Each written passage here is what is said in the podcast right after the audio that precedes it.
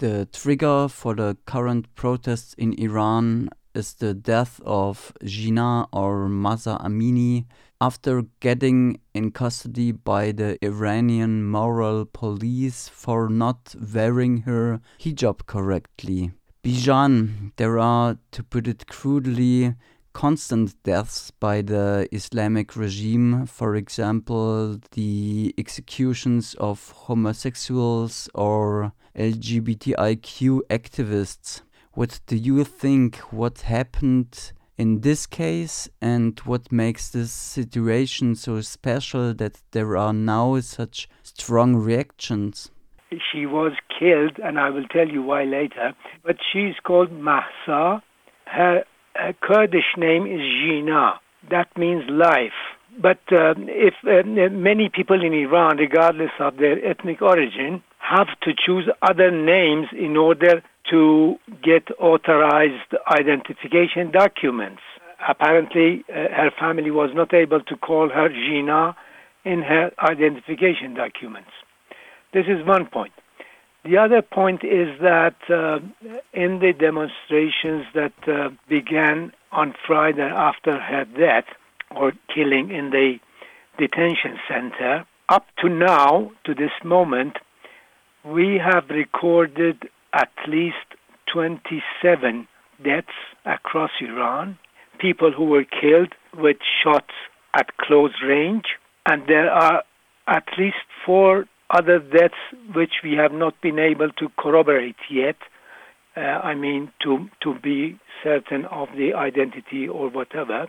There are people who have lost their eyesight, either in one eye or, the, or two eyes, because pellets were fired at, at their eyes.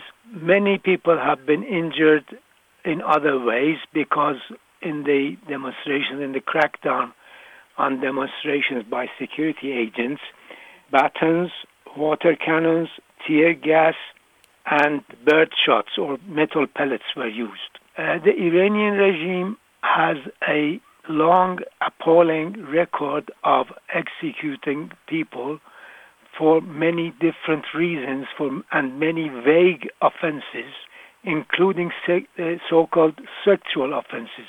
As you pointed out, two, I will clarify it further, two women were sentenced to death on sexual offenses charges just a couple of weeks ago. They received their sentences on 1st of September, and they are LGBT activists. On the other hand, the regime has executed at least 450 people since the start of the year up to now.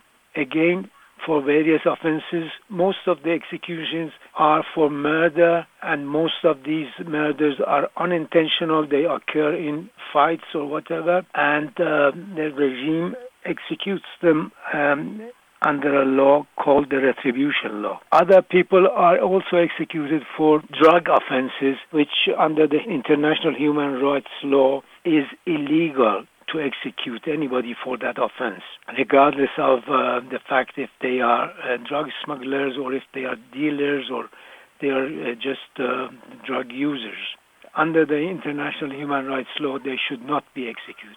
Okay, if I understood you correctly, there are a lot of executions which are uh, legal under international law, but what makes this situation with Jina Amini so special that there are so big and strong reactions after her death? Uh, well, the difference is that uh, the executions uh, take place throughout the year, every month, or almost every week. I'm not sure if every day, but pressing issue now eh, are the demonstrations and, and the crackdown on the demonstrations. And I should point out that it is true that uh, these demonstrations uh, broke out after the killing of this young woman in the detention center. And people started mostly peacefully demanding justice for her and bringing those responsible to justice and making them accountable. The regime responded by heavy handed methods and suppression, shooting the people, and as I mentioned in, in my previous uh, answer, by other means. And now the demonstrations have widened and the demands have grown as well. Many people are asking for freedom, democracy, women's rights. Some demonstrations have even called for the overthrow of the regime. I'm just reporting what is happening on the streets. So uh, this means that the regime is getting worried and fears that things may get out of hand as they did in 2017, end of 2017, and the beginning of 2019. The first one concerned the rising food prices, during which some people were killed. and the second wave of demonstrations in recent years, in the beginning of 2019, the demonstrations began in protest to the rise in fuel costs, fuel prices. According to a report that Reuters news agency published at the time, quoting some people in the office of the supreme leader of the Islamic Republic of Iran, that 1,500 people had been killed on the streets but there were no investigations, no inquiries, and no clarifications afterwards, and the regime's officials did not bother to provide more explanations, that they did not uh, bring anybody to justice for the illegal killings. You've already touched on it, but maybe more in detail. Who is demonstrating now, and what do the protesters want? Who is demonstrating is just uh, common people, ordinary people are on the streets.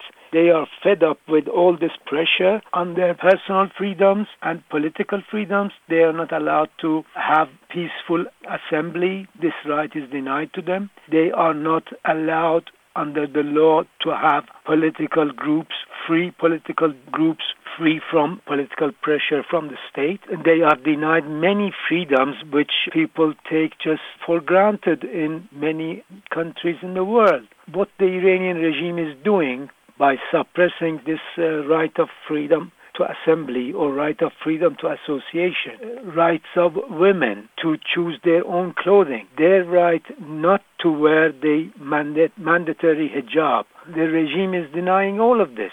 And many of these discriminations, many of these violations of human rights are enshrined in Iranian laws, in the Iranian constitution, in the Iranian civil code. People are denied and deprived of many of common human rights which are enshrined in international human rights treaties. The Islamic Republic of Iran is a signatory to some to the main human rights treaties like the International Covenant for Political and Civil Rights, International Covenant for Economic, Social and Cultural Rights, the uh, Universal Human Rights Declaration. Iran is a signatory to all of these and some other conventions and covenants also. But the uh, regime is ignoring all this and violating all these rights. It's possible to classify the protests. Are there political tendencies active? And would you say these are feminist protests? They are not just feminist protests. And I would say that political organizations are not involved as such. One reason is that political organizations are not allowed to exist. Independent, free from the state, political organizations are not allowed to operate. Anybody who is caught and suspected to be a member of a political organization opposed to the regime can face long years in prison or even the death sentence in many cases. I would not classify these demonstrations as feminist demonstrations, although women are at the forefront of most of these demonstrations, mainly because, in the first instance, it is their rights that have been violated by the killing of this young woman. But uh, to classify them as simply feminist demonstrations would be too simple. It is not. These are demonstrations demanding freedom on all aspects freedom to gather freely, freedom to have organized political groups, individual freedoms, personal freedoms on the streets, of which they are deprived, or most of which they are deprived. I would say that it was the same case with food price protests in 2017 and fuel price protests in 2019. They started with a single demand as in this case with the demand of justice for the killing of the young woman. But then they spread and grow wider to demand political freedoms. And the fact is that the regime will not grant these freedoms so easily because uh, it fears its own existence. That means that they keep killing people on the streets and sending many activists and people, uh, just normal people who are arrested on the street for protesting, sending them to prison and giving them long sentences of prison. We have had, for example, in, in past few years, women who were sentenced to 15 years, 16 years, just for refusing to wear the hijab on the street, just for encouraging other women not to wear the hijab. So uh, you see, it is as simple as that, that many simple freedoms which you would uh, take for granted in Germany, or let's put aside Germany as it is in Europe, but even uh, freedoms that people might, may have in Turkey or people may have in uh, Bangladesh, in Pakistan, in India, some other countries in Asia. There are freedoms that people take for granted, but the people in Iran are deprived of all of them. As you said before, Jina Amini was a Kurdish woman living in Iran. Most of the Kurds live in the west of the Islamic Republic. Does this have any influence on the spread or localization of the protests? The demonstrations have taken place all over Iran. Most Kurdish inhabited cities also, but not limited to them. They have taken place in the capital, Tehran, in Mashhad, in uh, northeast, in Tabriz, northwest, in Sari, Babol, Amol in the north, also other cities in the south, Kerman, for example, cities in the center like Isfahan and Qom, uh, Isfahan, the partner city of Freiburg? Okay. I mean, uh, I can name maybe 50, 60 cities if you want me to, but uh, I mean, we are too short of space for that. You already mentioned the last mass protest in 2019 triggered by the rising fuel prices. At the end, the protests were brutally suppressed and many demonstrators were killed. Maybe ignoring what triggered the protests, which similarities and differences do you see then and now?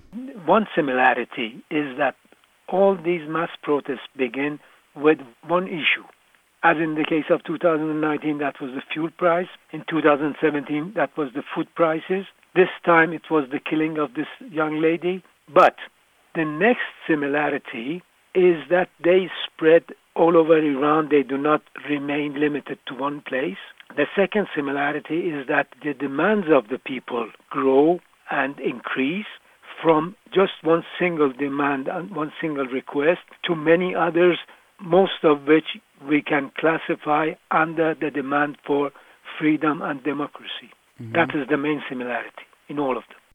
Admittedly, I am very touched by the courage of the demonstrators to express their anger and their position under acute mortal danger. And I ask myself, as maybe one or the other listener, what can we do besides the solidarity demonstrations which already took place in Germany?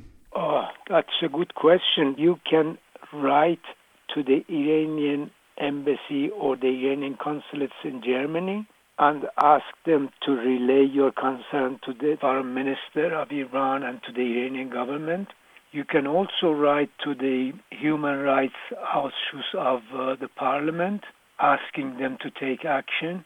I think there is a mention Beauftragte in Parliament. You can write to her, if I'm not mistaken. I think she's a lady. Or even to the foreign minister and ask her to intervene with the Iranian embassy, with the Iranian government. Uh, that's what I can think of. Of course, there, there are lots of other things that can be done. I mean, you may not think that there is a point of writing to the foreign minister, and I may agree with you personally, but at this level, that's uh, that's what we can do.